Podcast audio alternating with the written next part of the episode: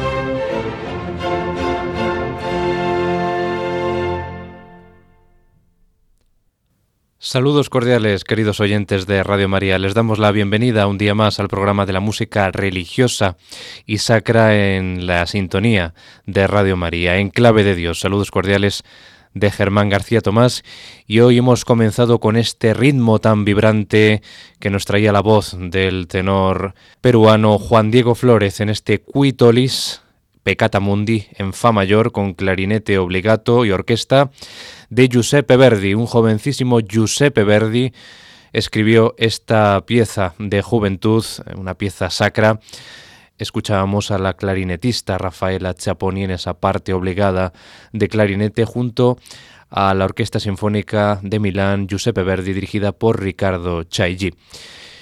Ustedes recordarán que el anterior programa se lo dedicamos al compositor de Busetto, a una de las grandes personalidades de la ópera italiana en el siglo XIX, quizá la más importante de, de su época. Y en el día de hoy vamos a dedicarle, a consagrarle este segundo programa donde nos vamos a ocupar de las piezas religiosas de un jovencísimo Verdi que estaba estudiando en la década de los años 30 del siglo XIX, ya que Giuseppe Verdi se había erigido como una persona que tenía unas grandes cualidades musicales, unas grandes cualidades que se habían despertado muy pronto y que los eh, profesores con los que estudió Giuseppe Verdi pues se habían dado cuenta de ello. Hemos comprobado que este Quitolis al igual que todas las composiciones que se van a dar cita en el programa del día de hoy, dedicado a Giuseppe Verdi, tienen esa influencia del bel canto italiano, de la música rossiniana, mozartiana, en general del primo Tocento italiano, que había calado muy profundamente en la educación musical del joven Verdi, que todavía estaba muy lejano de llegarse a convertir en el grandísimo compositor que todos conocemos de grandes óperas italianas con un lenguaje propio en su época. A pesar de su gran genialidad, Giuseppe Verdi no pudo comenzar su carrera con una firme y selecta educación musical. Cantó en el coro de la iglesia del pueblo y allí mismo empezó a tocar el órgano. Sus padres le compraron una espineta, una un instrumento parecido al clavecín, para que empezara a estudiar y aunque sus principios fueron muy modestos y su educación musical no fue tan buena como se hubiera podido desear, en su momento pudo iniciar clases con Pietro Baistrocchi, organista de Le Roncole, el lugar en que nació. Pese a su introspección, Verdi demostraba unos deseos inmensos de aprender música. Hacia los 15 años, Verdi empezó a componer música y siguió luchando por poder ampliar sus estudios, algo que le presentó muchísimas dificultades. Ya que no fue admitido como organista en la iglesia de Soraña, no consiguió beca de ningún tipo ni tampoco pudo obtener plaza en el Conservatorio de Milán. Así, los entendidos y la crítica demostraban una vez más su falta de visión e incapacidad para reconocer la, la valía y la talla que encerraba en su interior el jovencísimo Verdi.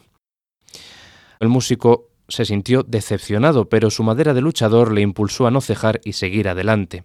Por indicación de Alessandro Rola empezó a tomar clases con Vincenzo Laviña, que era maestro en la escala, y guiado por él pudo ampliar sus conocimientos y emprender seriamente el camino de compositor que se había trazado. Bien, pues nosotros vamos a seguir aquí escuchando composiciones de juventud, alguna selección de esas composiciones que hizo cuando era un bisoño estudiante de música. Y nos vamos a centrar ahora en una obra importante de su periodo de juventud y por supuesto sacra, por supuesto de contenido religioso, como es la Mesa Solemne en Si bemol mayor, también conocida como Mesa di Gloria. Esta obra fue publicada en el año 1835 y no hace mucho tiempo descubierta, ya que Ricardo Chailly, en el disco que vamos a utilizar nosotros en este programa, eh, grabó una serie de composiciones sacras descubiertas en el año 2000 con la Orquesta Sinfónica y Coro de Milán Giuseppe Verdi. Pues vamos a empezar escuchando el Kyrie inicial de esta misa solemne de un jovencísimo Giuseppe Verdi.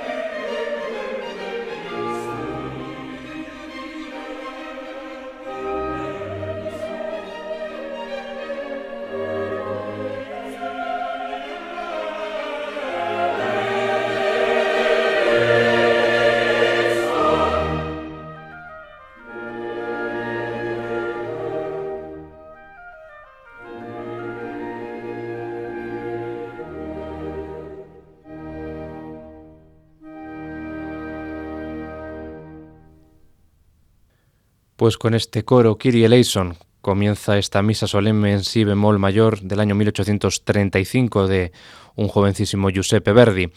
Vamos a pasar a escuchar a continuación el Christ eleison, que es un dúo para tenores en las voces de Juan Diego Flórez y Kenneth Tarver, que nos recuerda en el acompañamiento sutil del oboe a algún número del oratorio La creación de Franz Joseph Haydn, ese carácter pastoril, carácter bucólico que define a la parte de Adán y Eva del oratorio de Haydn.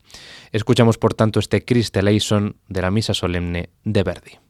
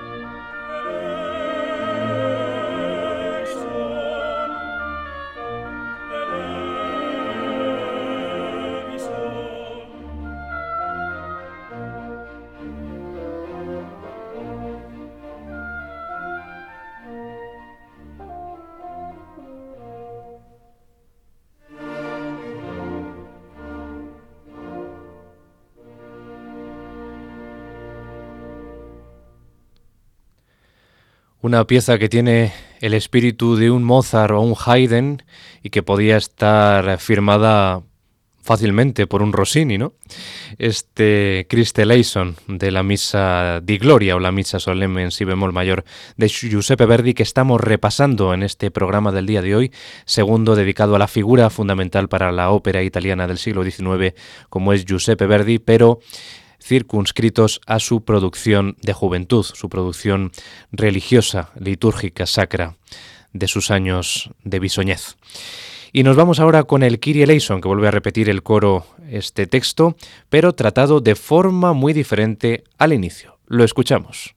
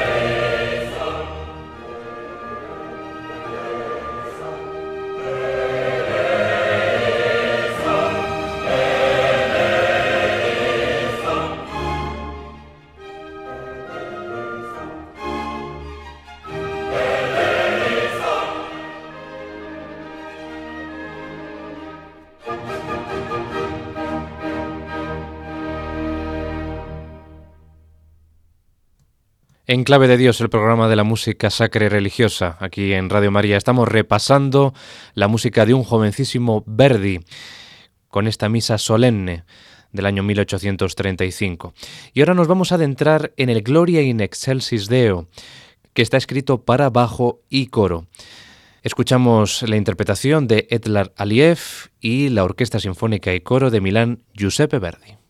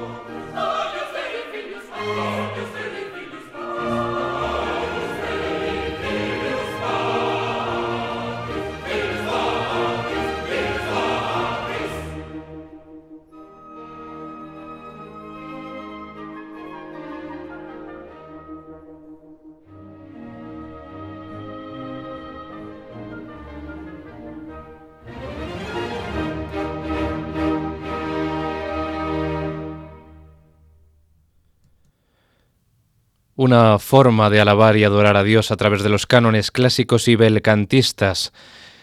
La verdad es que no se reconoce a Giuseppe Verdi a lo que llegó a ser en el futuro Giuseppe Verdi escuchando esta música irresistiblemente rosiniana. ¿Verdad? Con esos juegos rítmicos, ese uso de la síncopa, los crescendos, eh, más puro estilo rosiniano, la cadencia felicita que usaba también la música belcantista y sobre todo Rossini, pues casi Rossini respira en esta misa solemne en si bemol mayor del año 1835, también conocida, como hemos dicho antes, como Misa de Gloria, que estamos repasando aquí en este segundo programa dedicado a la figura fundamental para la ópera italiana del siglo XIX como es Giuseppe Verdi, pero centrados en su música religiosa de juventud, antes de que desarrollara ese lenguaje maduro que hizo de Giuseppe Verdi, como hemos dicho, una de las figuras más importantes no solo de la música en Italia, sino también de la propia nación italiana dentro del contexto del nacionalismo musical y de la consolidación de una patria italiana en la que Giuseppe Verdi jugó un papel fundamental. Vamos ahora con el Quitolis Peccata Mundi. Aquí volvemos a tener eh, el texto de la pieza con la que iniciábamos hoy el programa de Enclave de Dios, pero tratada para soprano y coro. En este caso, el recogimiento y la devoción impregnan este número y lo vamos a escuchar en la interpretación de la soprano Elisabetta Escano, de nuevo la Orquesta Sinfónica y el Coro de Milán Giuseppe Verdi a las órdenes del maestro Ricardo Chailly.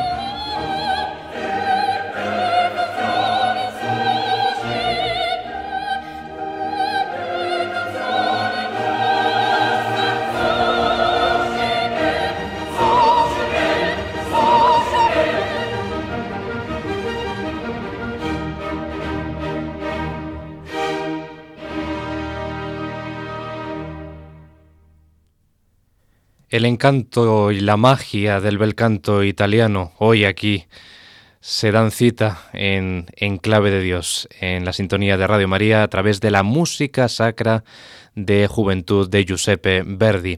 Este Quitolis Peccata Mundi de la Misa Solemne del compositor italiano podría estar extraído de cualquier ópera de Mozart, ¿no? O incluso de los jóvenes Bellini, Donizetti y también de Rossini. La gran esperanza, sin duda, de la música italiana eh, era este joven Verdi que estaba buscando e intentando definir su lenguaje musical, manteniéndose fiel a los dictados y principios de la herencia recibida, al menos de momento en estos años como estudiante, antes de que desarrollara plenamente su lenguaje musical por el que todo el mundo, todos los aficionados conocemos que define a la mayoría de sus óperas italianas de éxito. Y vamos a concluir tras escuchar este bellísimo número, sin duda, este Quitolis, el más extenso de esta misa solemne, con el Cun Santo Espíritu, que de nuevo el coro eh, es el protagonista para cerrar solemnemente, no podía ser de otra manera, al tratarse de una misa solemne, esta composición del año 1835 de un jovencísimo Giuseppe Verdi.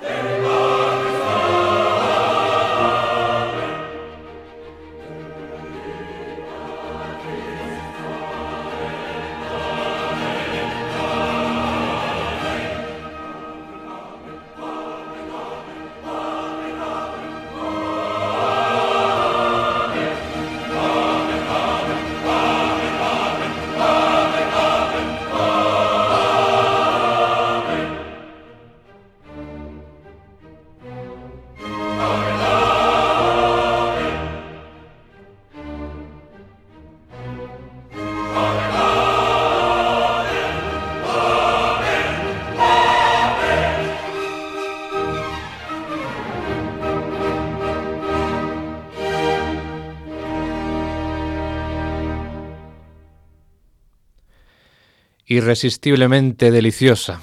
Podríamos definir a esta misa solemne en si bemol mayor, la Mesa di Gloria, también conocida así, del año 1835 de Giuseppe Verdi, que hemos escuchado completa en esta interpretación dirigida por Ricardo Chailly a la Orquesta Sinfónica y el Coro de Milán Giuseppe Verdi con los solistas Elisabetta Escano, soprano, Juan Diego Flores y Kenneth Tarver, tenores, y el bajo Etlar Aliev, grabada en Milán en el año 2000, un año en el que se había descubierto recientemente esta partitura y se había atribuido a Giuseppe Verdi, aunque está claro que esta obra es del jovencísimo Verdi, que estaba experimentando su lenguaje musical, buscando un lenguaje propio para desarrollar luego de forma sobresaliente en sus óperas italianas y convertirle en la figura más importante de la música italiana de mediados del siglo XIX.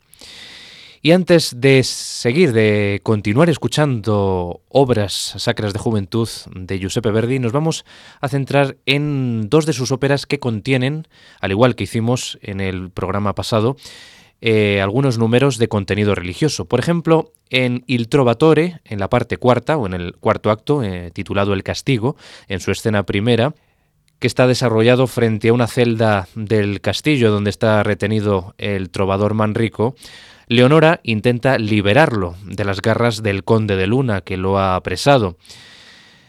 Es el momento en el que el coro entona un miserere, misericordia de un alma cercana a la partida que no tiene retorno, misericordia de ella, bondad divina, presa no sea del demonio infernal. Estas son las voces interiores del coro que se funden y entrelazan con el lamento interno de Manrico, fuera de escena, y la desesperación de su amada Leonora, en uno de esos detalles de genial teatralidad del compositor italiano al unir tres situaciones o planos escénicos diferentes. Escuchamos este Miserere de la ópera Il Trovatore, en la interpretación de la soprano Leontine Price como Leonora, Plácido Domingo como Manrico y el Ambrosian Opera Chorus con la New Philharmonia Orchestra, todos dirigidos por Zubin Mehta.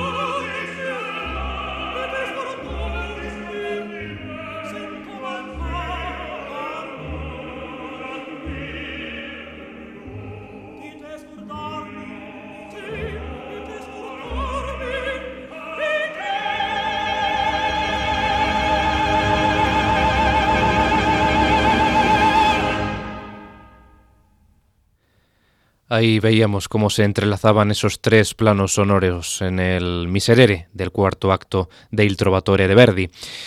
Y en la ópera Don Carlo también encontramos un momento de fuerte contenido religioso.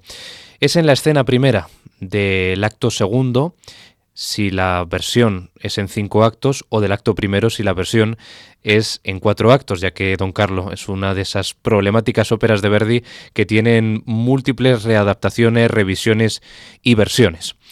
Pues en la escena primera de ese considerémoslo como primer acto, en el monasterio de San Jerónimo de Yuste, los monjes rezan por el alma del emperador Carlos V.